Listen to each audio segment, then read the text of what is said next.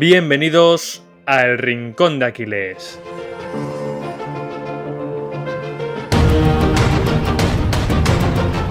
Muy buenas a todos, ya estamos, nuevo episodio, nueva entrevista. Hoy traemos con nosotros a Noemi Carro, que, bueno, Sergio, tú la conoces mucho mejor que yo porque tú has trabajado con ella, has colaborado con ella en diferentes proyectos.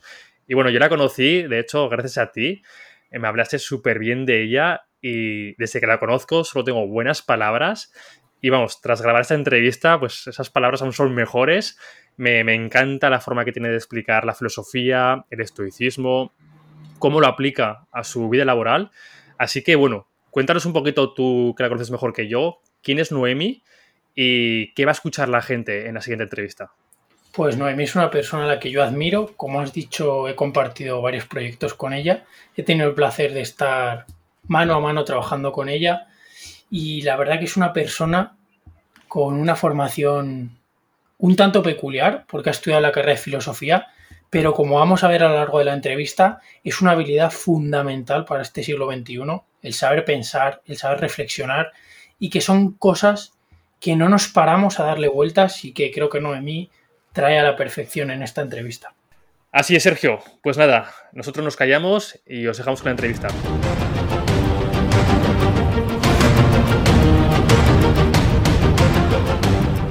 Muy buenas, Sergio. Hola, Noemí. ¿Qué tal estás? Ya te tenemos por aquí, por fin. Hola, ¿qué tal? ¿Cómo estáis? Pues muy bien. Muy bien. Con muchísimas ganas de, de charlar contigo. Nos espera una entrevista que esperemos que no se alargue mucho, porque ya hemos hablado de que queremos tocar muchísimos temas, a ver si nos da tiempo a, todos, que son muy interesantes. Y bueno, eh, como se suelen comenzar todas las entrevistas, ¿no? Habrá mucha gente que te conozca, habrá otros tantos que, no sepan quién eres. Así que, ¿cómo te describirías? ¿Quién es Noemi?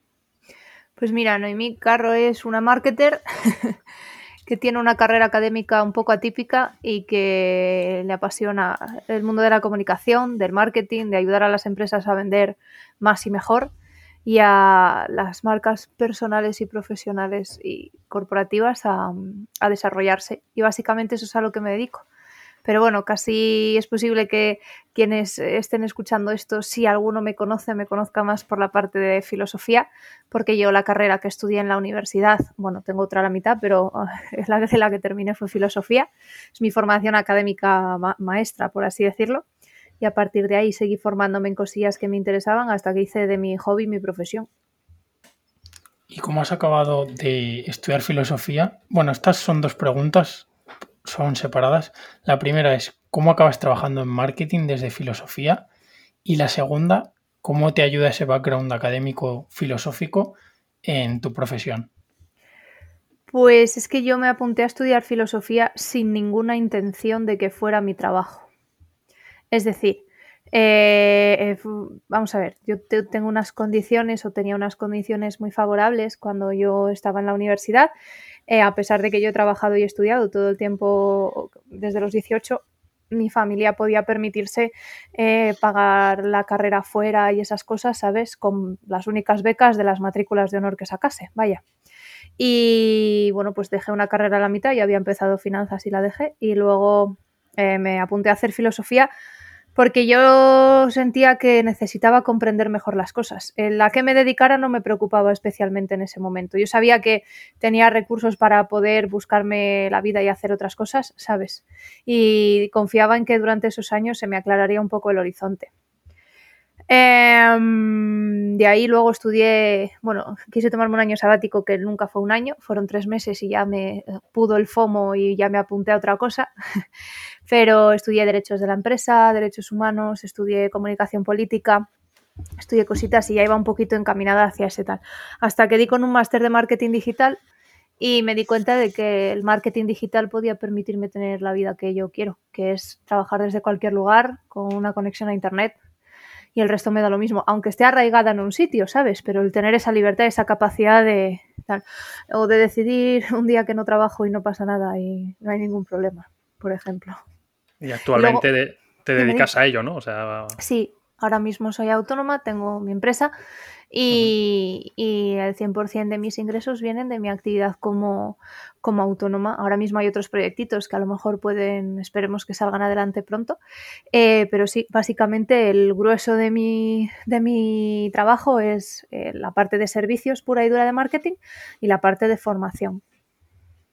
Ay, me había preguntado Sanju que cómo me había ayudado la, la filosofía al marketing, a ser mejor marketing yo creo que es eh, eh, clarísimamente a la hora de procesar la información. Eh, cuando estudias filosofía, si la estudias y te molestas en estudiarla de verdad, no en aprobar, que es una carrera muy fácil de aprobar, mm, estás expuesto a un montón de fuentes diferentes de información, ¿no? Tienes que leer un montón, tienes que trabajar un montón en ese sentido y empiezas a darte cuenta de que hay gente que piensa de manera diferente y es capaz de argumentarlo con, todo el sentido del mundo. Luego te convencerás más o menos, ¿no? Con esos argumentos. Y esa parte de procesar información, de, sistematizar, el recibir inputs muy distintos de muchos sitios, hizo que eh, comprendiera mejor a los que tengo delante. Y esa parte de perfilar también la empatía es clave si te dedicas al marketing y a la comunicación.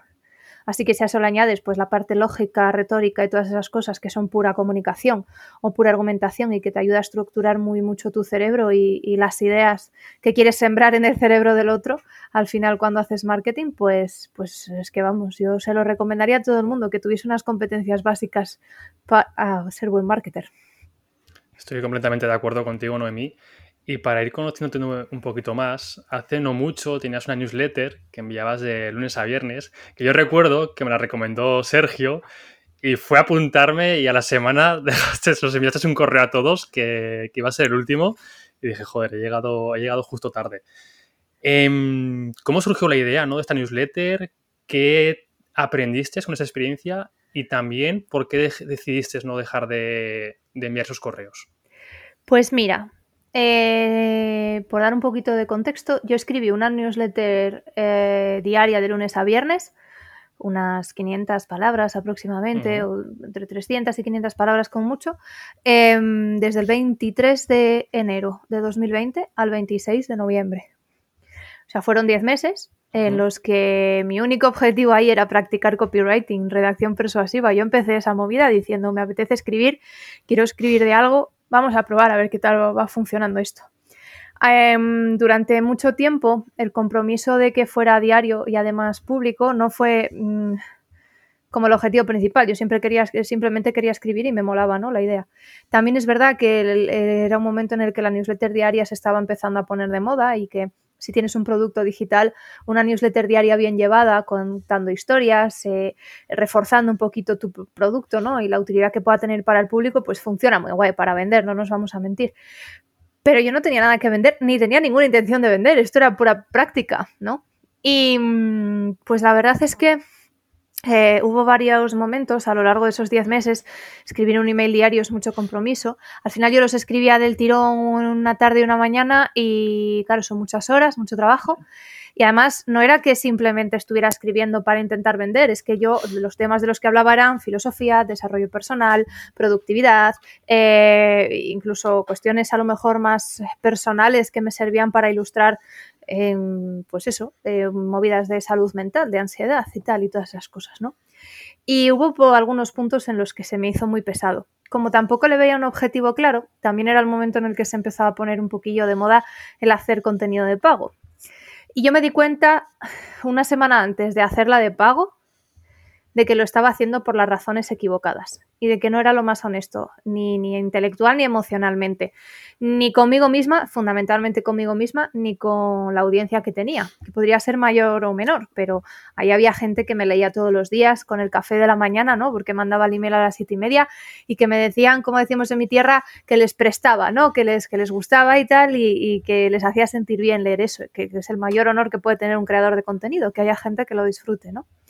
Y pues nada, llegó un día en el que me di cuenta de que la decisión más sensata era pararlo. No tenía intención de haberlo parado durante tanto tiempo. A día de hoy sigue sin reanudarse la newsletter y sigo sin haber respondido a todos los emails, más de, creo que son más de 50, ¿eh? Eh, que, tuve el día que dije lo voy a parar aquí, no sé cuánto lo seguiré. Y entre otras razones porque creo que se merecen una explicación más grande eh, que daré en su momento cuando, cuando sea el momento, insisto. Y, con las cositas que voy a hacer con esa newsletter y tal. Pero fue un experimento eh, que creció muy, mucho más de lo que yo me esperaba, la verdad, porque dices, bueno, pues que me lean 150, tal cual, ¿no? Pero éramos casi mil personas en esa newsletter. Y nada, murió o, se paralizó porque pues me di cuenta de que eran las razones equivocadas por hacerla de pago y convertirla a algo de pago, de esto que pagas, pues mira, 20 emails, 10 euros al mes y a lo mejor lo pagas a gusto. Em, no iba a hacer que, que yo las disfrutara más al escribir. Eh, y que yo sintiera menos ansiedad a la hora de sentarme y decir todos los temas, el trabajo del calendario editorial, ver de qué hablo, que tenga un sentido, una cohesión, que la gente lo lea y diga, vale, veo el principio y el final, no es aquí alguien que echa la lengua a pacer, ¿no? Se pone y, te pone a redactar lo que sea o, lo que le pasó ese día por la cabeza, porque mi objetivo sí que es verdad que era que, que fueran útiles para quien los leía, ¿sabes? Y bueno, pues así fue un experimento. Eh, hablamos mucho cuando hablamos de crear contenido, un podcast o cualquier otra cosa, de, de sí, los proyectos que empiezan y tal, y, los llevas un tiempo, pero no hablamos mucho de cómo se cierran proyectos que funcionan, por ejemplo, o que razonablemente funcionan. A lo mejor, evidentemente, para audiencias de decenas de miles de personas, pues eh, 800.000 suscriptores no son nada, pero, jolín, eh, era, era un proyecto que estaba funcionando, que tenía cierta capacidad de convocatoria y que descubrí que lo más honesto era eso, pararla y lo hice. Joder, pues es muy difícil, ¿no? Porque la mayoría de proyectos cuando se cierran precisamente es porque no funcionan, no son viables, ¿no? Pero en tu caso sí que era totalmente viable y al final fue una, causa más bien de honestidad, ¿no? Y de sentirte coherente y congruente con, contigo misma que muy poquitas personas eh, son capaces de tomar esas, esas decisiones, ¿no? Es por, ese, por, ese, miedo, ¿no? Decir, joder, es que encima que va bien, si lo cierro, parece que me estoy como cerrando alguna posible puerta. Y tenía una, una exposición pública, un coste social considerable, porque sí que había gente que a lo mejor dentro del sector en el que yo me puedo mover más en Twitter y tal, del mundo digital, pues había gente que lo compartía, que había cierto movimiento y tal. Pero es que yo ya no lo disfrutaba. Entonces, no tenía ningún sentido, ¿sabes? O sea, yo tengo mi curro, mis movidas y tal, y mi foco era ese. ¿Que molaría un montón hacernos pajas mentales todos con el nuevo yo quiero ser youtuber o yo quiero ser X y Z y ganar pastizales y tal?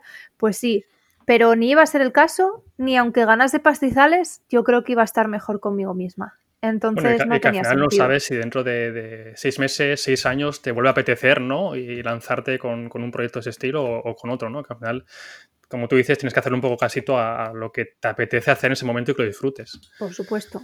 Vamos, eso sin duda. Si no hay huequecitos, luego está las ganas que tenemos todos, eh, y sobre todo los que trabajamos en el mundo digital, tío, de hacer monetizable cualquier hobby. Es en plan, si no estás ganando dinero con tus side projects y tus movidas eh, paralelas, mm, estás perdiendo el tiempo, estás fracasando. Chill, relájate, tómate un, algo, ¿sabes? Que, no, hombre, hay cosas que se pueden hacer por el mero disfrute y, de hecho eh, tiene un efecto muchísimo más positivo que si las monetizaras.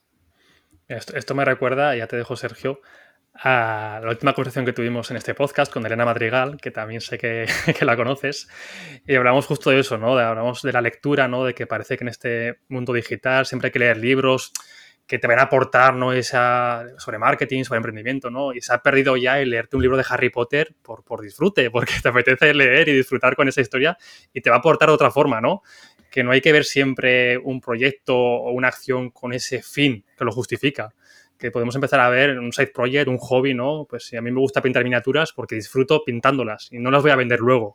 Las voy a poner en mi estantería y ya está. Pues estoy súper de acuerdo con eso. Y además ahí vengo de vuelta, porque leí tantísimo durante la carrera y en la facultad que pasé los dos años siguientes sin leer nada. Pero ni desarrollo personal, ni mis novelas favoritas, ni tal. O sea, eh, hasta que no pasaron dos años, eh, yo no volví a leer. Luego sí que es verdad que, salvo en 2020, que se llevó mi hábito de lectura por delante, em, yo soy de las que leen 50, 60 libros eh, sin ningún problema al año, ¿sabes? mezclados, por cierto, no solamente o leo ficción y leo narrativa, sobre todo, la disfruto mucho en particular algunos autores así más contemporáneos y eso. Y, y jolín, ¿sabes? Que es que es un ratito así. Al final, mira, cuando, cuando yo elegí, volviendo a lo de antes, eh, estudiar la carrera, eh, yo sabía que independientemente del modelo de vida que yo eligiera y de cómo me ganara la vida y todas esas cosas, yo quería tener una vida muy concreta, que fuera intentar trabajar sin que fueran jornadas partidas en las que estás fuera de tu casa 14 mm, horas diarias, ¿vale? Y luego no tienes nada para disfrutar, ni de la crianza si quieres tener hijos, ni de tu propio tiempo luego para ti, ¿no? Eh, o para tu pareja, para los cuales quieras que sean tus prioridades. Yo quería ese tipo de vida. Entonces, eh, en ese tipo de vida para mí encajaba también investigar, aprender y seguir por la línea de filosofía o, sentarme en una hamaca cuando empiezo a hacer bueno a leer, si es que no tengo más. Bueno, y entrenar, evidentemente. Pero eso lo cuento más como deberes, ¿eh? ¿Qué libros estás leyendo ahora, Noemí, por curiosidad? eh, Ahora mismo estoy leyendo varios de un tema que estoy investigando eh, desde el punto de vista jurídico y desde el punto de vista biológico, que tiene un impacto bastante potente en la, vida de las mujeres, em, concretamente embarazo, derechos sobre el parto, violencia obstétrica, que es un tema del que no se habla mucho y se debería hablar mucho más, en particular en España. Em, y estoy leyendo varios de em, estrategia de negocio, porque estoy también investigando sobre algunas cosillas ahí en esa línea, para tener más que nada un sistema bien eh, montado mío propio de todos estos modelos que se utilizan de desarrollo de negocio y eso, porque me apetecía tenerlos sistematizados y juntitos para las formaciones que imparto. Y ah, estoy terminando de releer Essentialism de Greg McKeown, que será la tercera lectura que le haga. Eh, se me van acabando los colorines para subrayar el libro, la verdad, de tanto leerlo. y, estoy leyendo Fariña, que no lo había leído, lo compré hace un montón de tiempo en unas vacaciones y, también es un libro muy cómodo de leer. Está muy bien planteado ahora que nuestra atención pues es mucho más limitada que hace unos años, ¿no? Como está planteado en textos de, corte periodístico cortitos, eh, pues es muy cómodo de leer. Pero vamos, sí, yo, el vicio ese de leer un mogollón de libros a la vez y algunas partes en diagonal y tal, eso viene de estudiar la carrera porque si no a ver quién la saca. O sea que es frecuente. Y por volver al tema de la filosofía, que aquí somos muy fans, sobre todo el estoicismo, que se está ahora popularizando en las redes, y nos gustaría ir un poco a ese contexto donde no surge solo el estoicismo, sino que surgen ahí un barullo de filosofías. Pues, ¿por qué surgen tantas filosofías en ese momento histórico? ¿Qué pasa en esa época? Pues pasa que venimos de petarlo un mogollón siendo griegos, ¿sabes? Y de repente haces chas y desaparezco a tu lado, porque se cae todas aquellas polis que, se mantenían como entidades independientes y, tal, pero tenían un, camino común, eh, dejan de tenerlo porque eh, todo el, el, el imperio de Alejandro Magno, mm, cuando fallece, pues se va desintegrando, también el poder de Grecia, y, ya nunca vuelve a ser el mismo. Dominan la esfera cultural, pero no dominan la esfera política. Y la propia vida dentro de las polis, en particular de Atenas, eh, se complica. Y eso hace que la gente eh, cambie su concepción del ser humano, sobre todo, más de como animal político que se debe a la polis. La gente está eh, desencantada con lo que la polis hace por ellos y se vuelven mucho más individualistas. Y en ese contexto, en ese caldo de cultivo, donde las enseñanzas de Platón y Aristóteles ya llevan un tiempo funcionando y hay quienes reaccionan contra ellas en todas las facetas, no solamente en las eh, puras éticas, vaya, pues empieza a haber gente que disiente. Ya lo sabía antes, ¿eh? se habla de Platón, de Sócrates, Platón y Aristóteles, pero había mucha gente que pensaba de maneras diferentes y que los contradecía y con mayor o menor éxito, ¿no? Otra cosa es que hayan pasado a la historia de la filosofía con la grandeza con la que han pasado estos autores. Pero sí, con ese contexto de individualismo, de señalar lo que el gobierno estaba haciendo mal y esas cositas, pues salen cínicos, eh, luego estoicos, eh, salen epicúreos, eh, salen, bueno, todas estas corrientes que al final es, divertido porque se han incorporado a nuestro lenguaje cotidiano, significando cosas diferentes, pero usamos cínico, usamos estoico y usamos epicúreo en, nuestro lenguaje hoy en día, ¿no? Y es, muy curioso eso que pasa. Pero sí, básicamente fue que en, una situación de desencanto. No fue un 15M, pero parecido, vaya. Oye, adelantamos ahora desde la época del periodo helenístico. 2500, 2000, 2500 años, 2021 y parece que están empezando a hablarse otra vez un poquito más sobre filosofía, ¿no? Y sobre todo, lo ha dicho Sergio antes, sobre estoicismo. ¿Por qué ha llegado el estoicismo y no ha llegado el epicureísmo, no ha llegado el escepticismo, perdón, el cinismo?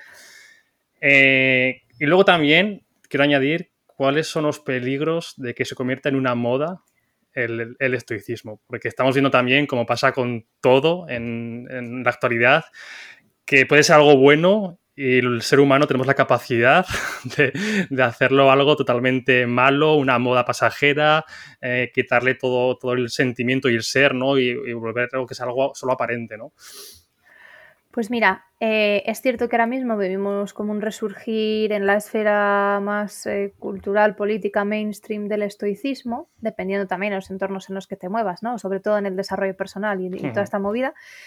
Pero no es la primera vez que el, estoicismo resurge. O sea, de todas las corrientes helenísticas, el estoicismo es el que tiene una de las vidas más, más largas, porque los romanos lo retoman, lo, le dan ahí un maqueado de arriba abajo, y lo encajan muy bien con la propia moral romana y con, con, el acervo cultural que tenían los romanos y, se prolonga, se prolonga incluso hasta, hasta los primeros años de dominancia del cristianismo.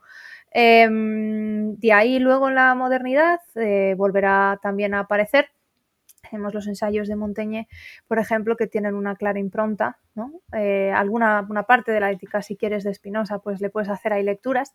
Pero el caso es que el estoicismo ha, ido, ha sido recurrente cada X tiempo. También ahora mismo eh, el caldo de cultivo del estoicismo, en particular en España, está muy asociado, o, del, estoicismo, de la popularización del estoicismo, si se quiere, está muy asociado, por ejemplo, al sector del fitness y al sector empresarial. Y no es casual. O sea, cuando tú eres capaz de reformular una serie de ideas de tal manera que respaldan tu planteamiento de tienes que ser un espartano entrenando porque si no has fracasado y cositas de estas, eh, que es que es, insisto, una adulteración total del, estoicismo en, principio, que es un hacer continuo eh, para vivir una vida virtuosa, ¿no? Para vivir de acuerdo a las ideas que tú has elegido, que son las, las buenas, y entender que el error forma parte de, eh, la esencia del ser humano. Además, los, los estoicos eran muy buenos psicólogos y, de la influencia, vamos, del planteamiento estoico surge, por ejemplo, eh, la, terapia cognitivo-conductual, que ahora mismo es la que mayor respaldo científico tiene, ¿no? Y solamente de la, del, del puro ejercitar observacional de los, de los epicúreos, o sea, de los estoicos, perdón. Em, ¿Cuál es el riesgo? Pues el riesgo es ese, que como lo hacemos popular en, en formatos de rápido consumo, de escasa reflexión, de escasa incorporación a nuestras creencias de verdad y, esas cosas, acaban siendo mensajes Mr. Wonderful de otro tipo de, de movidas, ¿no? O sea, de vamos, o de, o de líneas. Y de hecho yo me lo paso muy bien mm, haciendo pues una crítica más o menos fundamentada, ¿no? De, exactamente qué implican todas estas cosas y de cómo pues a lo mejor eh, los propios estoicos se tirarían las manos a la cabeza eh, de ver que se hace ahora mismo en su nombre, ¿no? Eh, bueno, probablemente no, porque se mantendrían y, y entenderían que, que mm, quien actúa de esa manera actúa desde la ignorancia pero sí me parece muy curioso cómo se ha pervertido el estoicismo a, día de hoy, o el mensaje general de estoicismo flower power, alrededor de la idea de que si cometes fallos, pues es que no eres lo suficientemente bueno, que si eh, estás metido en los loops de atracción de tu móvil que está diseñado para mm, condicionar tu parte más animal, pues también eres un fracasado, ¿sabes? Y todas esas cosas. Porque me parecen que son en sí muy poco estoicas, porque practican muy poco una virtud estoica que no está categorizada de esa manera dentro de las grandes virtudes, pero sí que es un ejercicio muy curioso, eh, que luego en el cristianismo es también muy importante, que es el de la misericordia o el de la piedad, el de no juzgar a otros con, severidad, ¿no? Y entender, eh, claro, los, los, estoicos creían que la gente que mete la pata la mete porque no sabe lo que es bueno y que como lo bueno es lo superior, pues si metes la pata es porque no lo sabes. No concebían que la gente hiciera eh, mal desde un punto de vista epistemológico eh, si, eran capaces de conocerlo, porque todavía no se habían dado cuenta de que la virtud era tan importante y que podía ayudarte a ser feliz en su idea de felicidad. Y, ahora sí, todo ese mensaje de, pues eso, no es suficiente, etc., me, resulta muy contraintuitivo con, con la propia idea del, del, del estoico de si tienes a alguien delante es porque todavía pues no está en el momento del camino que tal y tú te darás cuenta de que tus propias creencias también variarán conforme vayas avanzando, así que ¿por qué juzgar a otros? Toma, ¿eh? Vaya chapa para preguntar. Joder, pues yo por mí que sigas, y de hecho esta pregunta te la voy a tirar ahí un poco también por esa zona, que es que al final... ¿eh? No, de no, pero otro de los problemas un poco de la sociedad es que coge algo y lo vuelve la panacea, eh, la solución para todos tus problemas. Y te quería preguntar si ves algún inconveniente grande al estoicismo y tú que tienes una visión más amplia de la filosofía, si ves alguna otra doctrina que soluciona ese problema mejor o puedes dar ese punto de vista diferente. Mira, Solo con algún inconveniente. Sé que... Cuando yo estudié la carrera, eh, a mí me sedujeron mucho más los epicúreos que los estoicos, porque es una filosofía también muy interesante. Eh, y de ahí luego pasé al utilitarismo y del utilitarismo pasé a otro tipo de, bueno, vamos, no porque me, yo me ide- identificara con ellos, sino que veía ciertas cosas que podrían tener eh, cierto sentido en, en genética y tal, y luego evidentemente ahora mismo son posturas que no mantengo, ¿no? Pero conforme vas avanzando históricamente en el estudio sistematizado de la filosofía, como te hacen en la carrera o te intentan hacer en la carrera, pues vas encontrando cositas que te pueden resultar interesantes. Y no se me olvidará nunca, porque de Epicuro tenemos muchos menos restos que de todos los estoicos. También es verdad que los epicúreos mantenían mucho el dogma de Epicuro. eh, y no había como grandes diferencias entre los distintos epicúreos. Eh, claro, de- del epicureísmo no tenemos una doctrina o una eh, teoría de la justicia, por ejemplo. No sabemos cómo argumentaban ellos eh, si era más justo darle algo a quien más lo necesita, a quien lo ha construido, porque importa más la propiedad que, ¿sabes?, que la necesidad pura en ese momento, o a quien lo puede explotar, siguiendo un poquito eh, las, tres, el planteamiento de las tres ideas de justicia de Amartya Sen, que si a alguien le interesa es un tochaco de libro, pero esa metáfora está al principio solo y es, y es interesante. ¿Tú a quién le darías una flauta? ¿no? A quien la ha construido, a quien la necesita ahora eh, porque la puede vender para comprar alimento o a quien la sabe tocar. ¿no? Esa vendría a ser un poco, ese vendría a ser un poco el ejercicio. Y, y yo, a mí me decepcionó mucho, tío. Yo dije, joder, macho, si me estaba molando mogollón lo que estaban diciendo aquí los epicúreos, ¿por qué no tiene una teoría de la justicia? Y, y recuerdo que, digo, jolín, qué pena, ¿no? Eh, bueno, pues todo mi estudio de la filosofía ha ido un poquito en esa línea. Hombre, evidentemente no te decepciona a la segunda ni a la tercera corriente que tal. Pero tampoco te sé decir si hay una corriente que sea como más eh, panaceaica o no, ¿sabes? No, me refiero no, Eh, en, a- en algún fallo que el estoicismo digas, pues aquí para mí, o sea, como interpretación personal, los estoicos se equivocaban y me convence más o le compro más el pescado en esta parte a... Claro, es que eh, yo eso te lo puedo, yo eso te lo puedo contar mm, porque además yo he criticado abiertamente y públicamente en mi blog hay, hay artículos criticando el estoicismo eh, y además pues eso, con, con- como a mí me mola que es fuera de un ambiente académico con cierto cinismo y cierto, cierto ejercicio de la ironía que es siempre muy sano, ¿no? Em, cuando tú tienes una concepción del ser humano del siglo XXI en el que entiendes eh, cómo están imbrincadas nuestra razón y nuestra emoción, nuestra parte animal, si se quiere, por seguir utilizando términos griegos, eh, te das cuenta de que eso de eh, la razón es la propia característica de los seres humanos y actuar siempre de acuerdo a la razón, al logos, a la naturaleza, es actuar de acuerdo a la razón, es eh, incompleto. Evidentemente, hace dos mil años no se tenía a disposición la información que se tiene ahora. Y, y tampoco creo que haya que pues, desquitarse diciendo es que los estoicos no valen para nada, al contrario, pero como en todas las corrientes y en todas las doctrinas, y por eso os contaba lo del estoicismo, o sea, lo del epicureísmo, creo que tienen utilidad ciertas cosas. Por ejemplo, creo que la idea de amor epicúreo encaja muy bien entre los, eh, un sector muy concreto de la juventud occidental, en el que hablaban de que en realidad el ejercicio de la actividad eh, reproductiva, y lo hago para que no nos censure ninguna plataforma, eh, tendría que ir más por una parte de desquite físico y que lo más importante era la amistad y no las relaciones románticas, por ejemplo. Y luego ves ciertas eh, interpretaciones del romanticismo o de las relaciones románticas eh, actuales que van también por esa línea, ¿sabes? Eh, creo que evidentemente se le puede objetar muchas cosas al estoicismo, como a todas las corrientes, y que al final lo que es un deber de cada uno es, elegir eh, qué le convence más de uno y ir confirmando o configurando su propio sistema de creencias y de valores, ¿no? Entonces, yo habrá unas cosas, sí que es verdad que a mí el estoicismo me resulta muy interesante a la hora de, pues eso, de regular, de, ser una herramienta más contra la ansiedad, por ejemplo, eh, que además yo sufro de manera crónica desde los ocho años.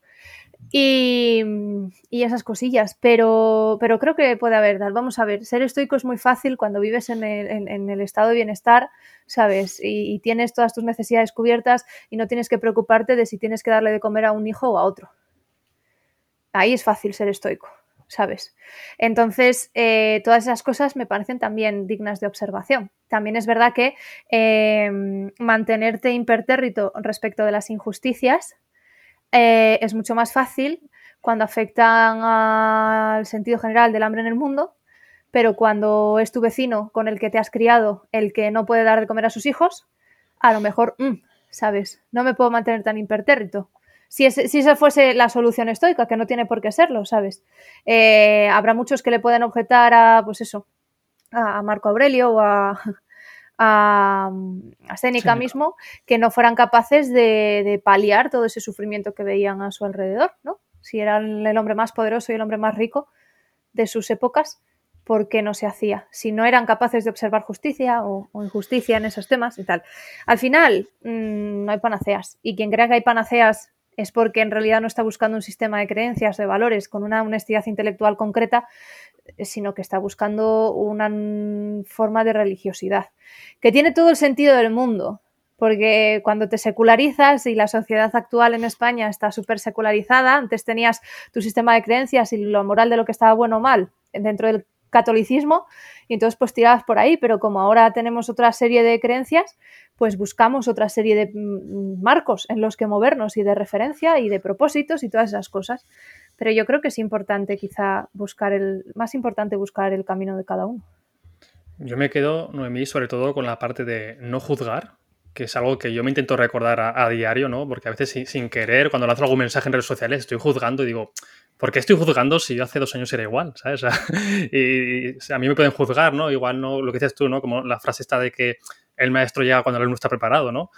Entonces, lo que dice el estoicismo, ¿no? Vive como tú quieras vivir y sirve de ejemplo para los demás, ¿sabes? No, no les digas a los demás cómo tienen que vivir.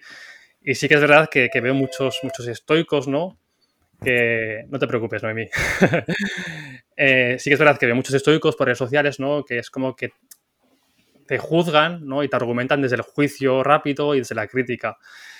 Em, y luego otra parte que me ha gustado muchísimo es el, el que tú no eres estoico, tú no eres epicuro, tú no eres cínico. Tú eres un conjunto de muchas filosofías, de experiencias, creencias, contexto en tu vida y vamos, existen tantas filosofías como seres humanos existen en el planeta, ¿no? Tienes que crearte tu propia filosofía, como tú has dicho, y tú puedes coger un montoncito del estoicismo, puedes coger un, montoncito del taoísmo, puedes coger un montoncito incluso del cristianismo y generarte tu propia filosofía, ¿no? Y esto de estoicismo o barbarie que tanto vemos por las redes sociales, pues, pues no, no te dogmatices en la filosofía, ¿no? Que al final es, como muy, muy incoherente.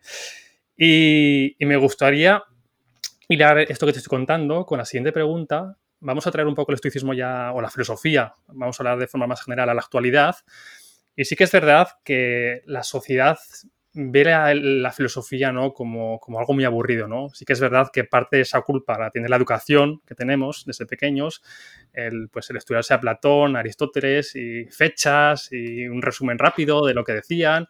Y es como que no se profundiza y no se les dice a los niños o a los adolescentes cómo pueden poner en práctica ¿no? esa filosofía en sus vidas. Entonces, ¿cómo puede sernos utilidad la filosofía en el siglo XXI? ¿O cómo, puede, cómo tú piensas no, que puede ser útil para alguien que no, que no esté metido en este mundo de la filosofía y que la vea con, que le dé más prioridad, ¿no? Que diga, hostia, pues igual sí que merece un poquito la pena que me interese por esto. No te hablo ya de estoicismo, ¿eh? te hablo a nivel de filosofía. Hombre, que la gente salga del colegio odiando la filosofía es lo más normal del mundo porque es una asignatura diseñada para ser odiada. Si tú no has cultivado durante todo el sistema educativo eh, la capacidad de razonar, de reflexionar y de argumentar y de empatizar con el otro, que me vengas y me cuentes que durante 2500 años hubo mogollón de tíos, porque son tíos, eh, y en los que pasan a la historia de la filosofía y los autores que se estudian son en un 99,9% varones. Eh, evidentemente tuvieron la repercusión que tuvieron en el contexto en el que la tuvieron y uno es hijo de su tiempo, ¿no? Em, pero está diseñado para que la gente la odie, para aprender, ni siquiera aprender, para memorizar mogollón de conceptos. Eh, gente que pensaba, yo decía esto lo siguiente y tal y cual, pero ya me dirás tú, eh, sin una base siquiera mínima de exactamente, pues ciertos conceptos básicos de metafísica, ¿cómo eres capaz de, explicarle Heidegger o Husserl a un chaval de 17 años que a día de hoy hay un mogollón de filósofos que se dedican a la filosofía profesionalmente dentro del mundo de la academia que son incapaces de entender ese mensaje? ¿Sabes? Entonces, eh, pues no, es una asignatura pensada para ponerte un embudo en septiembre y que llegues a junio y vomites todo lo que tal y pista. Y es normal, que la gente acabe eh, asociando algo negativo a filosofía. Cuando yo dije en mi casa que iba a estudiar filosofía, ese fue el primer comentario que oí. Hostia, te vas a volver loca. Aparte de que, por cierto, me dijeron que era una carrera de hombres y es cierto que em, en mi experiencia, ¿eh? y no, desconozco los datos estadísticos, se matricularon más mujeres, pero nos graduamos parejos, vaya, eh, tantos hombres como mujeres el año que nos graduamos. Em, eso está, es, perverso totalmente el diseño de esa asignatura. Si, como mucho si ves filosofía en primero de bachiller, te pueden enseñar un poquitín, pero ya está y desde luego no está en la educación obligatoria, que habría que ver por qué reflexionar, argumentar y justificar y empatizar no son características que merezcan la pena ser desarrolladas de manera explícita em, dentro del sistema mm, obligatorio de educación y se hacen de manera transversal a todas las asignaturas. Es decir, el profesor que te toque, pues igual sí o igual no, y dependiendo de la asignatura, ¿no? Que es así de sencillo. ¿Cómo nos puede ayudar hoy en día? Pues si entendemos filosofía como eh, el ejercicio voluntario de, pues eso, aprender, investigar, eh, comprender, argumentar, justificar em, y contradecir también, pues puede ayudarnos muy mucho porque es una actividad esencialmente humana. Es decir, eh, aparte de los beneficios que pueda tener a nivel de sociedad, el hecho de tener ciudadanos formados que, puedan mm, comprender cuáles son las estrategias que se utilizan desde los partidos políticos, por ejemplo, para convencerlos, o por qué los están engañando o por qué no los están engañando mm, cuando reciben mensajes de un tipo o de otro tipo, partidos políticos y otras, otras eh, organizaciones, entidades, me da igual, ¿eh? Pues eso hace que, seamos eh, mejores ciudadanos. De hecho, el republicanismo, entendido como la doctrina de la teoría política, vaya, no como lo que entendemos en España por ser republicano, em, defiende eso precisamente, que, los ciudadanos deben estar, pues eso, educados y, ser capaces de, poder revertir a la sociedad de esa manera. Pero en la vía, en el día a día del individuo, em, yo te puedo contar lo que me ayudó a mí y es a juzgar mucho menos a la gente y se vive más feliz cuando juzgas menos a la gente. Es que no hay más. Eh, aparte de que ser capaz de argumentar, de estructurar la información y tal, puede de desarrollar tus capacidades eh, y tu, comprensión verbal, tu comprensión de la información y todas esas cosas, pues son buenas habilidades en, un mundo además cada vez más em, superficial y en el que se compite por la atención y no por la profundidad y la comprensión, em, creo que puede ser muy ventajoso porque nos ayuda a protegernos y nos ayuda a comprender y nos ayuda a ser más humanos al final. Te voy a hacer sacar un poco aquí el oráculo de Delfos. ¿Crees que podemos revocar esta situación que has dicho tú, ¿no? de que la sociedad cada vez pues, es más menos ser y más aparentar, ¿no? más fría y las redes sociales pues no, están ayudando muchísimo ¿no? a, a generar esa esencia del ser humano? ¿Piensas que estamos en un punto esto ya es algo subjetivo, ¿no? Yo, soy bastante pesimista en ese aspecto. Pienso que estamos en un punto de decadencia, ¿no? Como, como, como esencia del ser humano. ¿O piensas que podemos de alguna forma revertir esta situación? Yo soy más optimista. Eh, soy más optimista por varias razones. Eh, la, primera es porque en general en las sociedades históricamente nos movemos muchas veces eh, a forma de péndulo, ¿no? Y cuando vamos polarizándonos, luego llega una época en la que encontramos más puntos medios y luego volvemos hacia otro lado y esas cosas. Es cierto que ahora mismo podemos ver muchos síntomas de que estamos en una, de las partes más lejanas del centro, de ese péndulo, ¿no? Pero yo miro alrededor y veo cosas que están mucho mejor que hace mucho tiempo.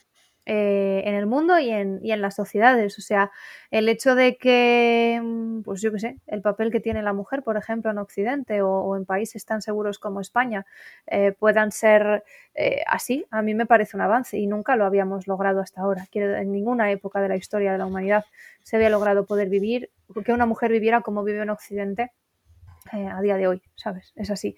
No quiere decir que no haya mujeres que no lo pasen mal, y sigo con el mismo ejemplo, ni personas que no lo pasen mal, ni que no sufran, etc. etc. Pero, pero yo ahí veo síntomas, de, síntomas eh, positivos. Y también veo síntomas positivos en las generaciones que vienen por detrás. Nosotros que somos millennials, eh, bueno, San Julio no sé si tú encajas ya, ¿eh? Me parece que, no. Em, pues nosotros vemos un poquillo, pues eh, claro, somos hijos de las dos crisis. Entramos a la universidad o salimos de la universidad en medio de la primera crisis y ahora nos lo volvemos a encontrar con eh, rondando los 30, ¿no? Em, hay una sensación general de, tristeza, de desengaño, de frustración, de a ver cuándo acabamos fuera de casa nuestros padres y todas esas cosas. Pero las generaciones que vienen por detrás, por ejemplo, están mucho más concienciadas que nosotros con temas tipo eh, la privacidad. O sea, tú ves que en las generaciones que vienen por detrás y en, la generación millennial, por ejemplo, em, cuántos de los usuarios tienen configuradas debidamente sus opciones de privacidad en redes sociales y los que vienen por detrás nos llevan mogollón de carrera, pero mogollón. También son hijos de otro tiempo, porque a lo mejor nosotros sí tuvimos ya una adolescencia eh, hiperexpuesta en redes sociales, pero eh, recordamos una infancia en la que no. Ellos no, ellos son casi ya nativos digitales, entonces eh, quieren proteger esa parte. Y entonces, si tú echas un vistazo a cómo se comportan los distintos estratos de la sociedad eh, a día de hoy, es cierto que puede haberlo desde un montón de perspectivas, mm, razones para la crítica y la, bueno, el desengaño ¿no? y la tristeza. Pero creo que hay cosas también y hay motivos para, verlo de una manera más optimista. Pues me sumo a tu optimismo, ojalá tengas razón. Y, bueno, eh, estoy de acuerdo ¿no? con lo que has dicho. Sí que es verdad que, si cogemos unos cuantos parámetros estamos mucho mejor en la historia, estamos en el mejor momento. Hace poco grabamos un episodio, Sergio y yo, precisamente hablando sobre ese tema. Pero, pero bueno, a ver si es verdad, ¿no? Que, ese péndulo pues vuelve ya otra vez a, bajar y, y va al centro y comenzamos a, generar una sociedad pues igual con, con más valores ¿no? y con, con, más, me repito mucho, ¿no? la esencia del ser, que para mí es tan, tan necesaria. Y igual soy pesimista, ¿no? Pues sobre todo por redes sociales, ¿no? Que a veces vemos solo un poquito la capa de fuera, pero sí que me da la sensación como que se está perdiendo mucho, ¿no? Se está perdiendo mucho el, el, amor verdadero, el, el ser y, ahora mismo todo es apariencia, ¿no? Y, y, parece que vivimos la vida que quieren que vivamos los demás y que poquitas personas son conscientes y viven su propia vida, ¿no? Me refería quizás más a esa parte. Sí, ocurre, pero al final todos tenemos que mirarnos al espejo justo antes de irnos a la cama, ¿sabes? Sí, sí. Entonces, eh, es cierto, es cierto que es así y es cierto que precisamente por la situación que tenemos, pues eh, la incidencia de ansiedad y de depresión nunca habían sido tan altas y esas cosas que también son consecuencia de la, e, del momento mm, histórico en el que estamos. Cuando tienes que deslomarte en el campo de sol a sol no te queda tiempo para pensar cuál es tu propósito de vida y es así, es que es así.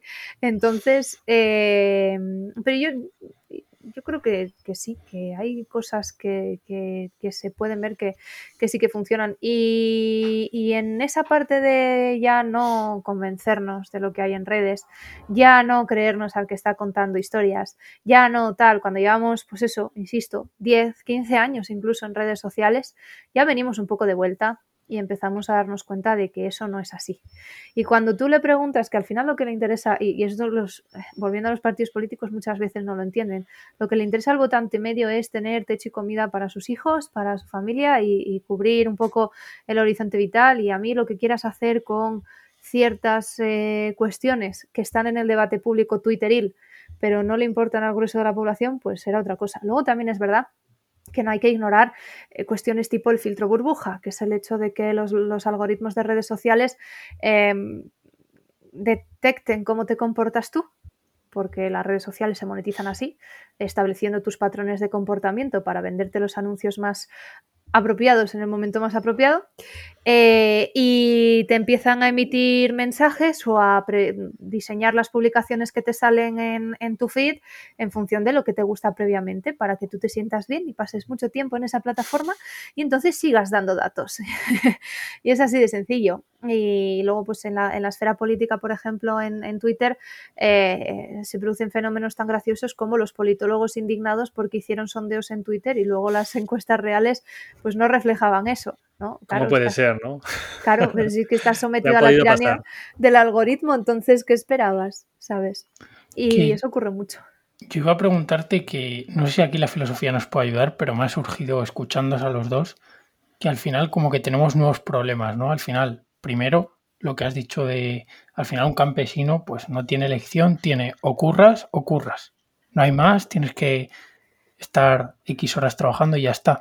Entonces se me ocurre que quizás tenemos como demasiado campo abierto, demasiada elección y no sé si la filosofía nos puede ayudar aquí y te suelto el otro problema que creo y es que también has dicho eh, lo de mirarnos al espejo y al final estoy contigo pero creo que estamos en ese momento de la época donde es más fácil no sacar ese tiempo para mirarse al espejo porque tenemos como estímulos, podemos estar las 24 horas del día dando de comer a nuestro cerebro y, y sin mirarnos al espejo ni siquiera.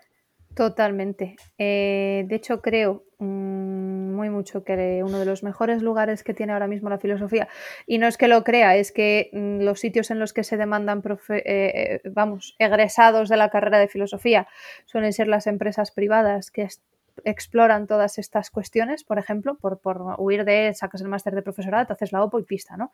Pero el ejercicio de la filosofía es súper útil ahora mismo en sectores tipo la biotecnología, con la posibilidad de teorizar sobre qué impacto tiene para la vida humana el hecho de que los úteros artificiales ahora mismo ya estén funcionando y que ya, sea capaz, ya seamos capaces a nivel técnico de poder generar embriones, mm, evidentemente hasta ahora de otras especies, no humanos que se sepa. Eh, habría que ver levantar la liebre en algunos países que están haciendo, ¿no? Pero, pero eso es posible. ¿Qué implicaciones tiene eso para la humanidad? ¿Qué implicaciones tiene eso eh, para nuestro sistema productivo, nuestras, eh, nuestra manera de relacionarnos siquiera?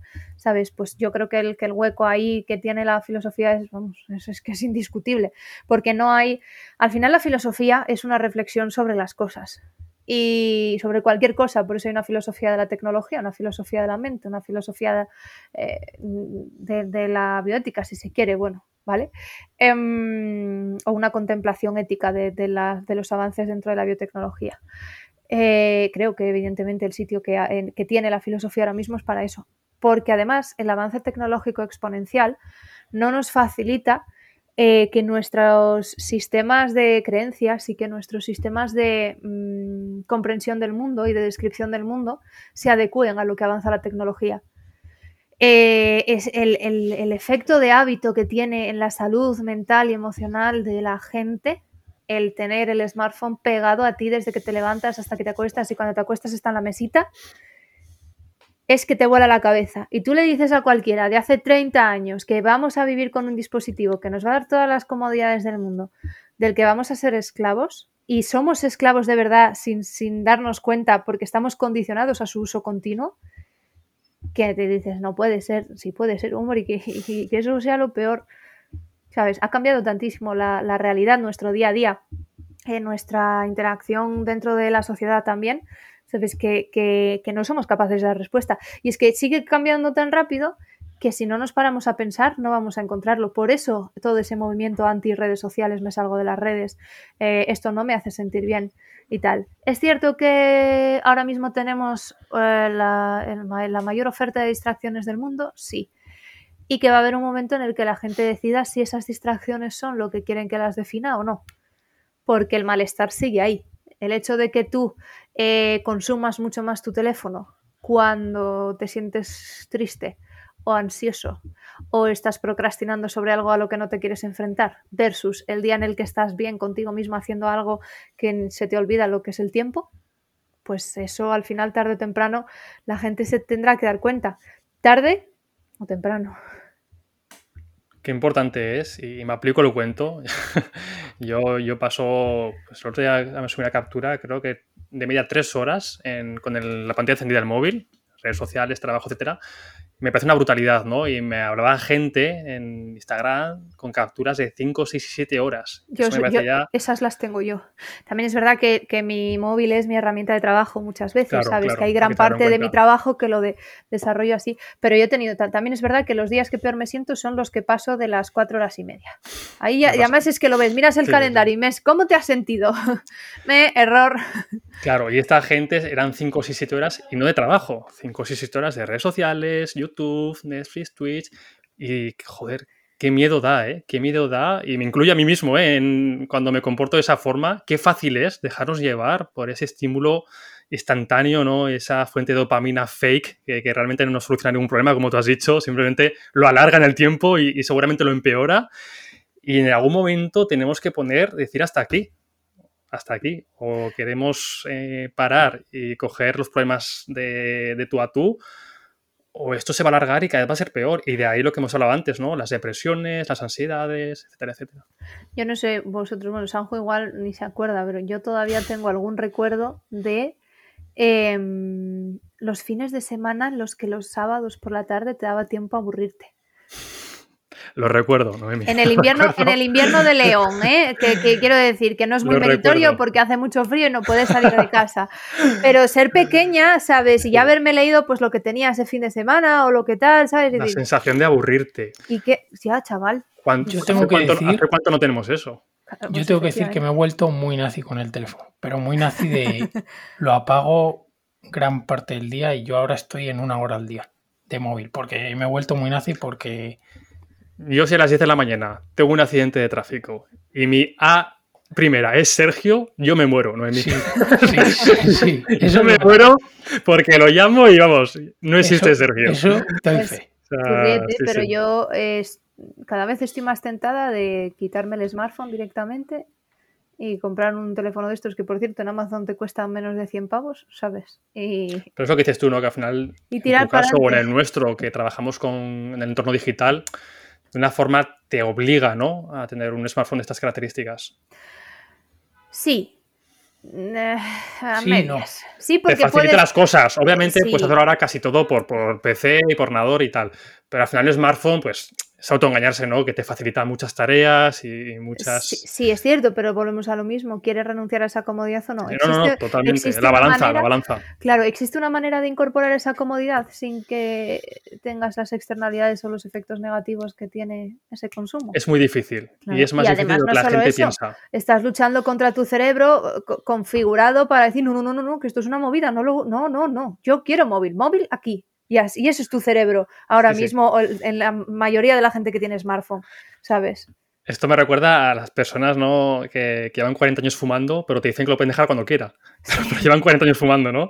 Y con el móvil es igual, porque yo hablaba con esta gente y todos me decían, hostia, es que qué verdad, es que mira cuánto tiempo. O sea, todo el mundo, la mayoría, son conscientes de que pasan muchísimas horas de más en el móvil. Pero ya está, se quedan Pero en. no en- solo sí, sí, eso. tiene, tiene razón, pero claro, pero sigo haciendo lo mismo porque el no hacerlo me genera un dolor que no estoy dispuesto de, de momento a, Pero es que es pasar de la tele o el ordenador, del ordenador que es tu, tu, tu- tu trabajo principal, a luego el teléfono, a cuando me canso de estar en el teléfono me voy a ver Netflix, Prime o lo que sea, a... Joder, ¿sabes? ¿Cuánto hace que no te sientas en un banco, tío? Pantalla, pantalla, pantalla. pantalla. Y, no hemos, y no tenemos, digamos, las consecuencias a largo plazo, ¿no? Porque esta bien, tendencia, ¿no? esta generación, 10, 15 años. Hombre, sí, las dioptrías esto que estoy perdiendo. Eso Claro, también te lo digo. Eso la- las cortoplacistas. Pero a mí me da miedo, en parte también, dentro de 30, 40, 50 años, esas personas que, que hemos estado 10, 12, 16 horas con pantallas día tras día, a nivel cognitivo, ¿cómo nos puede afectar? ¿De qué manera? Bueno, pues, pues si a eso le añades no el hecho de que sea una pantalla, cua pantalla, en plan, porque es una Sí. pantalla. Pero todos los sistemas destinados a captar nuestra atención, a inhibir nuestra capacidad de concentración, a muchas otras cosas, pues es que es, es- te, te revienta la cabeza. O sea, el hecho de que ahora mismo, si nos pusiésemos a leer nuestra novela eh, de fantasía favorita en la adolescencia, no fuésemos capaces de terminarla de una sentada, o que, que cosas que podríamos hacer sin ningún problema en esa adolescencia, ¿sabes? No sé si te Eh, pasa a ti, Noemí. Yo con Consultar 14, el 15 móvil, años. tío, todo el es, me- ponía a leer por la noche, eh, me acuerdo de novelas de fantasía que a mí me gustan mucho, a las 10 de la noche se me hacían las 3 de la mañana, que mi madre venía a mi cuarto a echarme la bronca por leer, ¿sabes? que, de pegarme 5 horas, 5 horas literalmente pegado a la hoja. Y es que ahora soy incapaz de leer durante 15 minutos y no tener que, esa necesidad de estímulo de cojo el móvil o, me levanto o hago algo, ¿no? O sea. A mí una vez mi madre vino y me quitó el libro de Eragon, que me lo he leído seis o siete veces, que son cuatro libros, y me fliparon. Y una vez vino y me lo quitó, porque estaba leyendo todo, pero todo el día. A mí me castigaban sin linternas.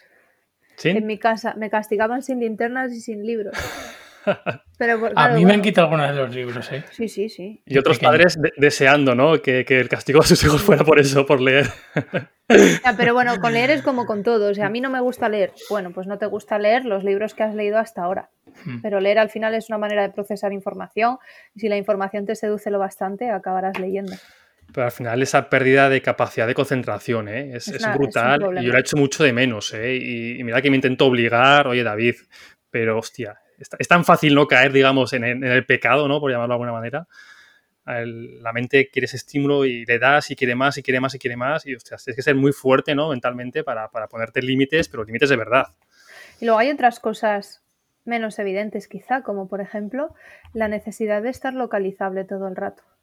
O de, ser, o de, ser, capaz de localizar a otros todo el rato. Que alguien no te coja una llamada, que tu madre no te coja el teléfono un momento y ha pasado media hora y tienes taquicardia, porque ¿qué le habrá pasado? ¿Sabes? Y, coño, ¿y antes cómo lo hacían? Porque antes se vivía igual, ¿sabes? Pues a mí eso me parece, y además me, cuando lo pienso fríamente me vuela la cabeza porque es como, joder, qué nivel de dependencia en general. O sea, mm, y son los momentos en los que más ganas me da de partirlo por la mitad y decir, mira, y eso, y eso que me ahorro en obsolescencia programada, ¿sabes? Pues totalmente. Y creo que el tema que vamos a tratar ahora viene muy a cuento, ¿no? Que es la productividad, que, sabemos que también te, gusta mucho este tema, a nosotros también. Y qué necesaria también es, ¿no? Aprender a ser productivos y sobre todo entender lo que es de verdad la productividad, porque muchas personas creo que no la entienden de manera correcta, o al menos como yo pienso, ¿eh? a ver qué, qué piensas tú. Actualmente no, sobre todo en nuestra generación y incluso más en este entorno digital en el que nos movemos. Bueno, Noemi, tras esta breve pausa que, no estaba prevista, seguimos. Estaba justo hablando de la productividad, ¿no? Que, tiene mucho que ver con el tema que estamos hablando ahora, ¿no? Del tiempo, de cómo lo gestionamos, cómo lo perdemos también en redes sociales. Y qué importante es hacer un buen uso de la productividad y sobre todo de entenderla. Porque veo que hay muchas personas que entienden la productividad, o al menos en la actualidad, y más aún en este entorno digital que nos movemos, como el aprovechar cada minuto al máximo, ¿no? El estar siempre trabajando, siempre leyendo, siempre en reuniones con clientes, eh, haciendo ejercicio. Es como que, parece que vas a, explotar, ¿no? Y en cambio, al menos como yo creo que la productividad hay que entenderla, es que está bien la parte donde tú ejecutas, donde te dedicas a tu trabajo, donde aprendes, donde te formas, pero para esa parte dar el 100% tiene que estar la otra parte del descanso, de tener la mente vacía, de lo que hemos hablado al principio, ¿no? De hacer las cosas por hacer, sin buscar un fin, ¿no? De estar en el sofá viendo una serie de Netflix porque te apetece, de leerte un libro de Harry Potter porque te apetece y no buscar ese fin. Em, ¿Cómo ves tú este tema? ¿Lo ves también un poquito como yo lo he explicado? ¿Lo ves diferente? ¿Cómo podemos entender la productividad de una manera sana y saludable? Bueno, es que yo he sido la devota número uno del culto a la hiperproductividad, ¿sabes? Entonces, yo ahí he pecado muchísimo.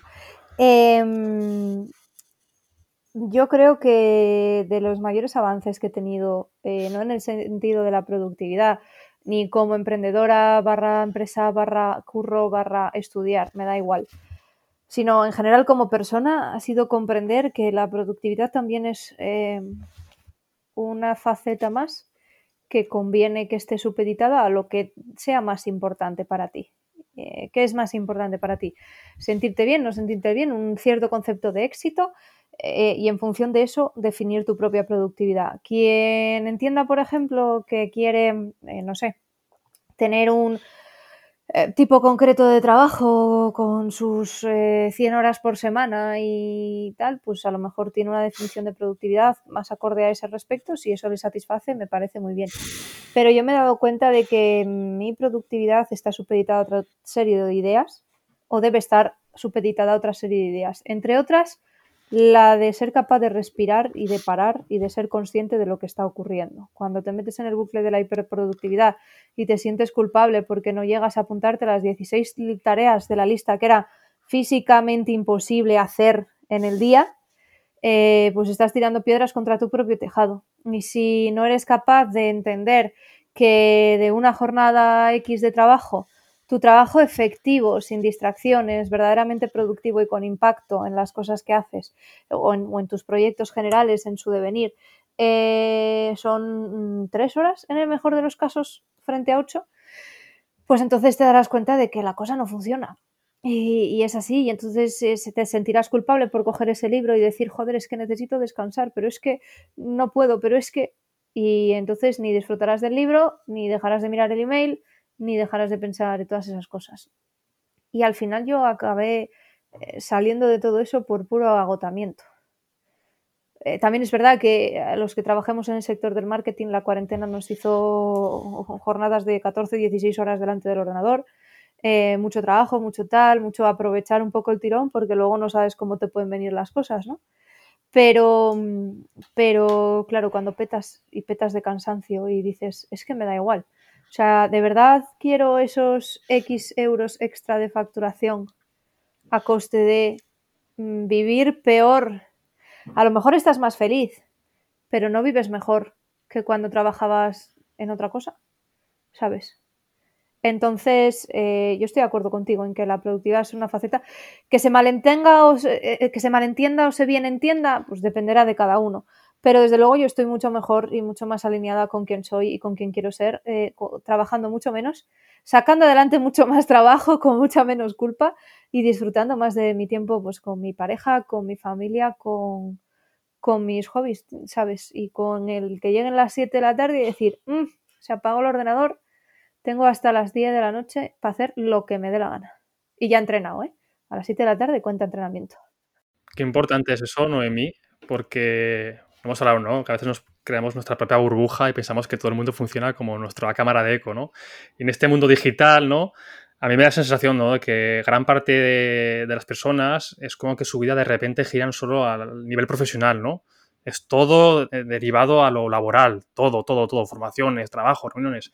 ¿Y dónde está esa parte que has dicho tú, ¿no? De tu pareja, tus amigos, tus paseos sin hacer nada, sin escuchar un podcast. No hace falta que el, paseo tengas que escuchar un podcast para ser totalmente eficiente.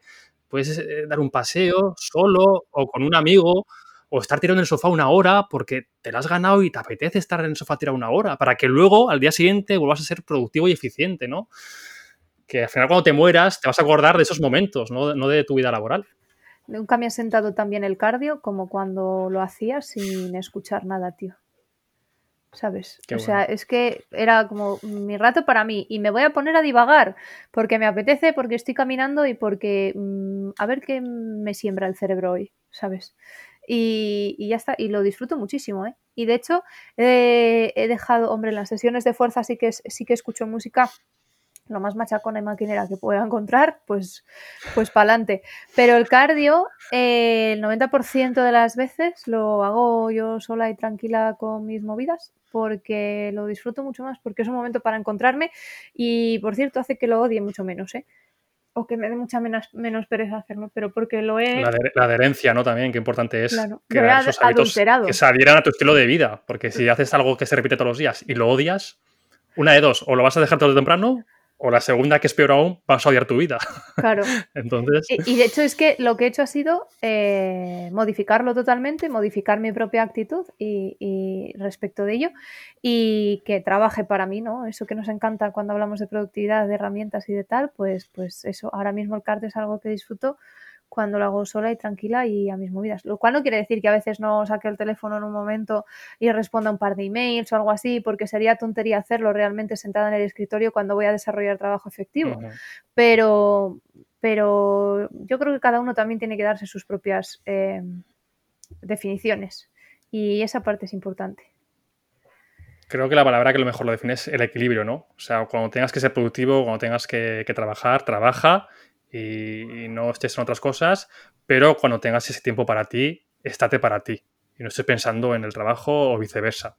Y ese equilibrio va a hacer que, tengas el estilo de vida, que, que, seas feliz, que estés tranquilo y que lo puedas alargar en el tiempo, al fin, que es de lo que se trata, ¿no? Totalmente.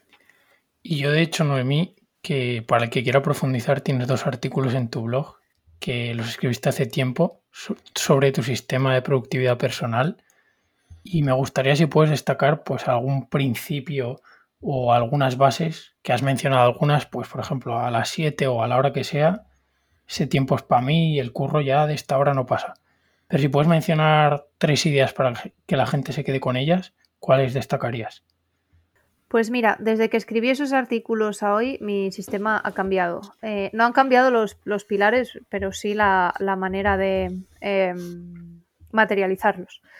Eh, ahora mismo, por otras circunstancias, eh, mis niveles de energía son bastante diferentes, entonces intento encajar mis horas de trabajo efectivas en función de mis niveles de energía, pues porque tengo tareas más creativas y las tengo que desarrollar cuando más creativa estoy o tengo que trabajar con más margen porque hay días que en los que no puedo trabajar con, como me gustaría. Entonces, si tengo una entrega fecha X, pues intento eh, darme un poquito más de margen del que me daba, por ejemplo, ¿no? Para poder dar esa fecha X o para poder comprometerme.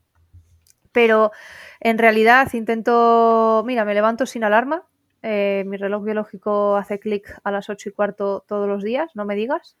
Y, antes de las 9 estoy currando ya, eh, después de haber desayunado, porque ahora mismo no hago ayuno, antes sí lo hacía. Y mm, me dedico a trabajar, dedico un ratito al email a primera hora, que eso sigo haciéndolo como lo hacía antes, eh, sobre todo para filtrar y para descubrir si hay un, un fuego que apagar o algo así. Eh, programo los emails para que se envíen a lo largo del día, sobre todo si son emails que pueden traerme respuestas que me interrumpan, ¿sabes? Eh, eh, que perfectamente y los voy sacando así. Y luego me dedico al trabajo ejecutivo de ese, de ese día en concreto. Como ahora tengo una jornada semanal muy pautada, muy concreta, todos los miércoles tengo una cosa concreta, todos los jueves tengo una cosa concreta, etcétera, em, lo que hago es pivotar el trabajo alrededor de esas sesiones y alrededor del entrenamiento. Entonces, cuando planifico mi semana de antes de que llegue, los días que voy a entrenar, las horas y tal, y el resto eh, va encajando un poquito en los huecos. E intento dejar de trabajar todos los días en torno a las 7 de la tarde. Que por cierto es un avance muy grande, porque hace unos meses no, no lo conseguí antes de cenar. Y luego, claro, te vas cansado a la cama, no tienes sensación de haber desconectado, te levantas y procrastinas porque, jolín, volver a currar, ¿sabes? Y esas cosas. Pero claro, también es un sistema que está diseñado para mí, que yo trabajo desde casa, soy dueña de mi tiempo y, tengo que organizármelo de esa manera y cultivar mi autodisciplina. Y una cosa que me viene muy bien, por ejemplo, es que a las 8.45, la mayor parte de las mañanas, me junto con otras dos chicas en un sistema que tenemos de accountability partner, ¿no? De rendición de cuentas. Nos contamos lo que vamos a hacer en el día y luego nos mandamos un audio al Telegram eh, para, para contarnos si lo hemos cumplido, si no, si hemos encontrado estos problemas, si no, y cómo nos vamos sintiendo respecto de eso. Y está siendo muy interesante, porque además te das cuenta cuántas veces pues pones qué tareas, cómo vas tú de ánimo, ¿sabes? Te, ayuda a explorar esa parte no tan cuantitativa de cuántas horas curro, que me lleva tal no sé qué, ¿sabes? Que a lo mejor es lo más atractivo cuando te pones con herramientas digitales a medir tu tiempo, sino la cualitativa, el cómo te sientes, esa parte subjetiva que, a mí me parece muy importante también. Noemí, y una cosa, ¿cuánto dirías de importante que es el tema de rendir cuentas a alguien o a uno mismo? ¿Y qué otro método recomiendas aparte? Imagínate que alguien no tiene la suerte de poder contar con otras personas con las que rendir cuentas. ¿Cómo rendías tu cuentas si lo hacías antes? Mm, eso lo diseñamos porque nos costaba mucho salir de la cama. Estábamos ya en una época pues cuarentena con mucha fatiga mental y mucha fatiga física también de currar y eso de muchas horas y nos dábamos cuenta de que no éramos capaces de hacerlo. Entonces la idea era tener una hora fija de inicio y una hora fija de final, por eso surgió aquello. Y la manera de comprometerte era tener que estar en videollamada real, ¿sabes? Con alguien que no valía el móvil desde la cama, ¿sabes? Tenías que estar sentado en tu mesa y ponerte a currar. Para quien no tal, la verdad es que en, en, general yo nunca había hecho ningún sistema de rendición de cuentas de estas características hasta ahora. Me he dado cuenta de que me venía bien, sobre todo porque me obligaba a estar funcionando a las 9 de la mañana, insisto. también es verdad que durante esa época, desde que hacemos esto, el momento en el que más productiva he sido ha sido madrugando muy mucho, que a mí me gusta, ahora mismo no lo puedo hacer, pero a mí me gusta mucho madrugar eh, y, levantarme a las 6 de la mañana y tener el grueso del trabajo hecho antes de las 9, ¿sabes? Eh, porque lo disfruto, porque encaja en mis biorritmos, porque no me supone un esfuerzo en cuanto ya me he acostumbrado a levantarme a esa hora y todas esas cosas. Pero como estrategias, eh, cuidarse muy mucho, celebrar las cosas que van bien. Eso funciona muy bien. Eh, intentar detectar, mm, si no todos los días, la mayor parte de los días, algo que hayas hecho en tu jornada que te haga sentir bien. O guardar un miércoles, un martes o lo que sea y decir, me apetece hacer una pizza y que te hagas una pizza tú en casa, ¿sabes? Y digas, pues mira, la cosa que ha molado hoy ha sido esta porque tal, ¿sabes? Porque me gusta cocinar o porque lo que sea, pues cosas así que te hagan sentir bien. Premiarse y no premiarse eh, por refuerzo positivo o puro condicionamiento, sino por el hecho de celebrar y de poner de manifiesto y de honrar las cosas que van saliendo bien. Eh, yo creo que es una de las cosas que he empezado a hacer hace, pues en el último año y que mayores efectos positivos ha tenido en mi vida en general, en mi salud mental y en mi satisfacción con mi trabajo y mi manera de hacer las cosas en todos mis proyectos. Eso me ha parecido súper interesante y me hace sentir bien. Entonces tengo otra disposición cuando me pongo a trabajar al día siguiente y luego se va retroalimentando. Y desde luego descansar. Tomarte el fin de semana sin culpa. Bueno, es verdad que por todo lo que quiero hacer y una fecha límite que tengo muy clara dentro de poquito. Eh, ahora mismo sí que estoy pasando uno de los dos días del fin de semana con formación a tope, pero mm, el resto es descanso y es no encender el ordenador y me da igual lo que pase. El ordenador no se enciende y ya está. Y respetar tus tiempos, respetar tus ritmos. Joder, tratarte bien, tío, ¿sabes? Porque al final el culto a la hiperproductividad es una manera de tratarse mal a uno mismo. Totalmente, Noemí. Y antes de acabar, me gustaría que nos explicases dos términos que creo que a la gente que nos escucha le pueden ser bastante, bastante útiles. Uno es el batch working y otro es el time blocking, que, los conoces y cómo puede ayudarnos, que a la gente dirá, ¿qué es esto? ¿Qué, acaba de decir David? Eh, ahora que lo expliques, para tener un poco más de sentido, cómo nos, uno, si lo sigues usando tú en tu forma de organizarte y dos, cómo, cómo nos pueden ayudar a ser más productivos, más ser eficientes. el batch working, que es un nombre algo anglo para decir mm, hago todo lo que se parece a la vez. Es decir, si por ejemplo uno de mis trabajos o uno de mis servicios es crear contenido para clientes y tengo que crear contenido para varios clientes, em, pues a lo mejor cojo y diseño para los clientes eh, durante el mismo bloque de horas para varios clientes diferentes porque estoy en modo mental creativo diseñar. Entonces aprovecho un poco que estoy en un estado mental que se parece al, más óptimo para poder eh, diseñar y lo hago. O estoy preparando los copies que van en las redes sociales o cositas de estas, ¿no? E intento agrupar las tareas similares, aunque sean de proyectos diferentes, para poder aprovechar el estado mental en el que me encuentro y ese flow, ¿no? ese fluir que puede haber. Y luego el time blocking, que no es más que la consecuencia de aplicar eso a tu agenda de vista semanal. Estas horas las voy a dedicar a esto de esta manera. Por eso hablaba antes de los bloques de, pues en función de cuándo entrene tenga que hacer X y Z, pues eh, desarrollo el resto de trabajo. También es verdad que para poder optimizar mis energías, yo tengo un sistema de gestión de tareas pensado de tal manera que me em, eh, ordena por colores las tareas según una matriz de impacto-esfuerzo. Las cosas que tienen un alto impacto puntúan más y las que me llevan un mayor esfuerzo puntúan más y en función de eso me calcula la prioridad. Y lo he montado yo sola porque me encanta todo esto y soy una friki y, lo tengo en mi propio CRM integrado con mi gestor de tareas, eh, de, que, es lo que utilizo para currar en Airtable, efectivamente. Y mm, en función de eso voy moviendo. Y yo sé, por ejemplo, que si tengo que posponer algo eh, un día para otro día eh, y es algo que tiene una prioridad 1 sobre 3, pues a lo mejor me interesa no ponerlo al día siguiente, al principio justo, eh, sino un, más avanzado del día porque mi energía mental o mi concentración a lo mejor va decayendo. Salvo si lo pospongo regularmente, que entonces se convierte en la rana que me tengo que tragar y hace el favor de terminar esto porque lo llevas posponiendo tres días y no lo quieres hacer y hace el favor y termínalo, ¿sabes? Entonces va un poquillo por ahí en, esa línea.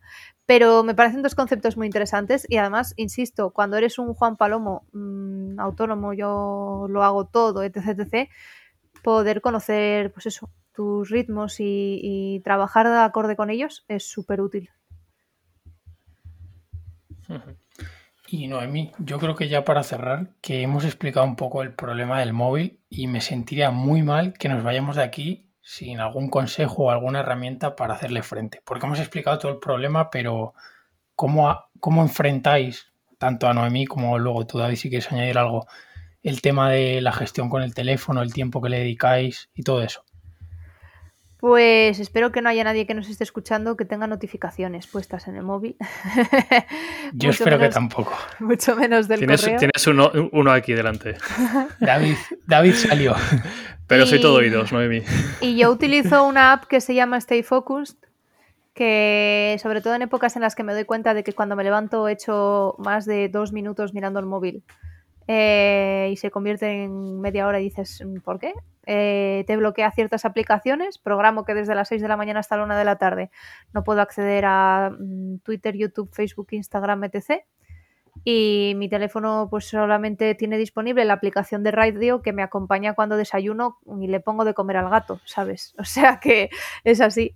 Y, y, el resto, como cuando me pongo a trabajar, todas esas cosas las tengo accesibles, pero estoy muy en el modo trabajar cuando estoy en mi escritorio, porque me he condicionado también para que eso sea así. Y entonces tengo abiertas las herramientas de mi gestor, insisto, mi CRM, mi gestor de tareas y de clientes y todo eso. Entonces estoy ya como, ¿sabes? El entorno diseñado para que, facilite mi concentración, mi estoy trabajando, mi no estoy de ocio o lo que sea, pues eh, entonces me resulta muy fácil. Y si quiero mirar algo en YouTube puntual o quiero poner música de fondo, en lugar de ponerla desde el teléfono, que a lo mejor tenía esa costumbre, la pongo desde, desde el ordenador y sé que las recomendaciones que me salen en el ordenador directamente son de música ambiental porque ya tengo entrenado el algoritmo que en su versión ordenador son las que me tiene que recomendar. Luego en el móvil me recomienda otras cosas. Y así yo, añadiría eso, Noemi, que creo que la primera fase no es la más difícil. Y te hablo de cuando una persona está 5 o 6 horas y quiere rebajar y que me sea la mitad, por lo menos, el tiempo que usa en el móvil. Esa parte es la más difícil, ¿no? Y muchos somos demasiado optimistas, ¿no? Sí, sí, que yo. No, no. La, disciplina te, la disciplina te va a durar dos días, porque si no lo habrías hecho ya, ¿no? Y entonces tienes que, como dice Noemí, ¿no? Eh, generarte un entorno que te dificulte, digamos, esas tareas. Yo, pues tengo una aplicación también que me bloquea las redes sociales cuando paso X tiempo, ponerte un tiempo de límite tanto por la mañana como por la noche, para que al final, pues cuando de disciplina tú no tires, que tire este programa por ti, ¿no? O este entorno que tú has diseñado previamente. Entonces sí que es verdad que una vez que pases esta fase, pues ya sí que es verdad que tu mente si era la plasticidad que tiene, ¿no? Se irá acostumbrando, digamos, y tendrás cada vez menos ansiedad, o al menos es como yo lo siento, a, lo que hacías antes. Pero esta parte creo que es crítica y es la parte que la mayoría nos cuesta tanto o les cuesta tanto superar, ¿no? Y al final por eso lo he dicho al, principio, ¿no? Le, llevo 40 años fumando, lo puedo dejar cuando quiera, pero sigo fumando. Y a la gente le pasa eso, ¿no? Que todos somos conscientes de que estamos mucho tiempo con los móviles, pero muy pocas personas de verdad hacen algo con hechos y con resultados, ¿no? Siempre se quedan en el, sí, sí, soy consciente, pero mientras te lo digo estoy con el, con el móvil dándole. Sí, al final eso de lo que hablas es de lo que se trata o, el fundamento básico de los ayunos de dopamina, pero hay que tener en cuenta que, en que es muchísimo, muchísimo más fácil volver a esos viejos hábitos, incluso aunque llevas mucho tiempo sin utilizarlos, porque así como diseñamos nuestro entorno para eh, prevenir eso, el móvil está diseñado para todo lo contrario. Eh, pero es que además eh, es ingente la cantidad de sesgos que se activan cuando tú estás interactuando en una plataforma, incluso desde la app de tu banco hasta, hasta cualquier red social, no te quiero ni contar, ¿sabes? De hecho, hay un montón de movimientos en, de Internet, de ingenieros de, de software que en su momento desarrollaron cosas parecidas, de UX y cosas de esas, que están contra el botón de like solo porque es el, sistema de descarga de dopamina más básico y más elemental que se empezó a utilizar en estas redes sociales. Había un, documental ¿no? que hablaba sobre estas cosas y otras, ¿no? el dilema de las redes sociales. Que, que hablaban pues estos programadores que habían trabajado en empresas como Google, como, YouTube, como Facebook, y hablan precisamente de eso, ¿no? De que es un algoritmo hecho para, atraparnos, pero lo que también digo yo siempre, que eso no te quita tu responsabilidad y no puedes lavarte las manos y decir, ah, no, es que claro, como el algoritmo va por mí, yo, claro, no, no. Pero es, es verdad que están haciendo todo lo posible para demandar tu atención, pero al final la última responsabilidad la tienes tú, es solo más que tú. Por supuesto. Pero hay que entender que en cuanto quites esas limitaciones que has puesto de tengo esta para bloquearme no sé qué, no sé cuál, es, Muy difícil, es muy difícil, es muy difícil, porque además no es que tú no seas responsable, es que están apelando a cosas eh, que escapan en su mayoría a tu control, que es tu parte más animal. Tú estás diseñado para valorar todo lo que los sesgos que, están explotando estas herramientas eh, mm, quieren que valores, ¿sabes? Desde me siento peor cuando la cago con el sesgo de negatividad que cuando lo hago bien pues todas esas cosas están eh, siendo explotadas continuamente con nuestro condicionamiento más animal, nuestra parte más animal, más evolutiva, más... Eh, pues eso, entonces pues es inevitable. Vamos, no es inevitable, es que la única alternativa real es desgranar completamente el ecosistema dentro de tu teléfono y dejar de utilizar tu teléfono como un portal a redes sociales y empezar a utilizarlo como un portal a Internet en general si quieres. Pero te vas a quitar la aplicación de Twitter y vas a entrar desde el navegador. Sí, yo me he desinstalado algunas aplicaciones y también lo recomiendo. Y recomiendo apagar el teléfono. Que a veces parece que si no lo apagamos, es que si lo apagamos se acaba el mundo. Y a ver, David, has dicho antes lo del accidente. Yo espero que nunca te pase. Pero las probabilidades son mínimas. Oye, que por no quiero que te por pase. Si, por si acaso no te tengo puesto como el primer contacto si acaso, de, llamada. No vaya a ser. No, no, eso es 100%, pero me refiero que le damos como esa necesidad de estar todo el rato conectados y al final no, desconectamos nunca. Sí, nos queremos la generación ¿no? que pensamos que somos más libres y realmente somos cuanto menos, menos libres sin, compararnos con otros eh, contextos históricos, como la esclavitud, pero lo hemos hablado antes, lo hablado antes Noemí, ¿no? que poco libres somos y lo peor de todo que es con cárceles que nosotros mismos nos ponemos a diario. Hemos, hemos elegido nuestros tiranos. Hemos elegido, sí. Tal cual. Pues nada, nos quedamos con, esta reflexión. Eh, muchísimas gracias, Noemí, por pasarte por el Rincón de Aquiles. Nos ha encantado, a mí me ha encantado la entrevista, me ha encantado hablar de, filosofía, de estoicismo, de, productividad, de redes sociales. Y antes de irnos, me gustaría que la gente que no te conozca, y estoy seguro de que les haya encantado lo que ha escuchado en esta entrevista, que, que quiera saber más de ti, pues un poquito dónde te puede encontrar, ¿no? Es un poco quizás raro, ¿no? Que justo hemos hablado de lo malo que son a veces las redes sociales y ahora vayamos a, recomendar, pero bueno, ya, ya sabéis que al final el móvil, como cualquier otra cosa, es una herramienta, ¿no? Que es bueno o malo, depende del uso que le demos. Y yo te sigo en redes sociales y he de decir que, que todo lo que subes por ahí es, merece la pena, aportas bastante valor. Así que, ¿dónde te podemos encontrar, Noemí? muchas gracias. Eh, pues mira, hablo de marketing, gestión de proyectos y cosas similares en Instagram. Intento que sea desde una perspectiva un poco diferente. Eh, si alguien quiere hablar conmigo o preguntarme cualquier cosa o lo que sea, eh, yo los mensajes los respondo el 99%. Luego hay cosas que no, porque sabes que son trolls y a los trolls don't fit the troll y esas cosas. Eh, que es una, es una buena praxis cuando se trata de gestionar redes sociales. Y si no, en Twitter, arroba carro en ambos sitios. Y ya en última instancia, si alguien quiere echar un vistacín a los artículos que comentaba antes Sergio y tal, están en mi blog en la web, que es noemicarro.es. Y por ahí me pueden encontrar. O pueden pasarse por León, pero es más difícil. y más ahora, y más ahora. Pues genial, Noemí. Lo apuntaremos todo también en, las, en el pie de nota del podcast para que lo tengáis a mano. Y yo por mi parte, poco más que decir. No sé si tienes algo que añadir, Sergio. No, me lo he pasado muy bien y gracias, Noemí, otra vez por venir aquí. Gracias a vosotros. Te mandamos un fuerte abrazo, Noemí y otro de vuelta. Me lo pasa muy bien.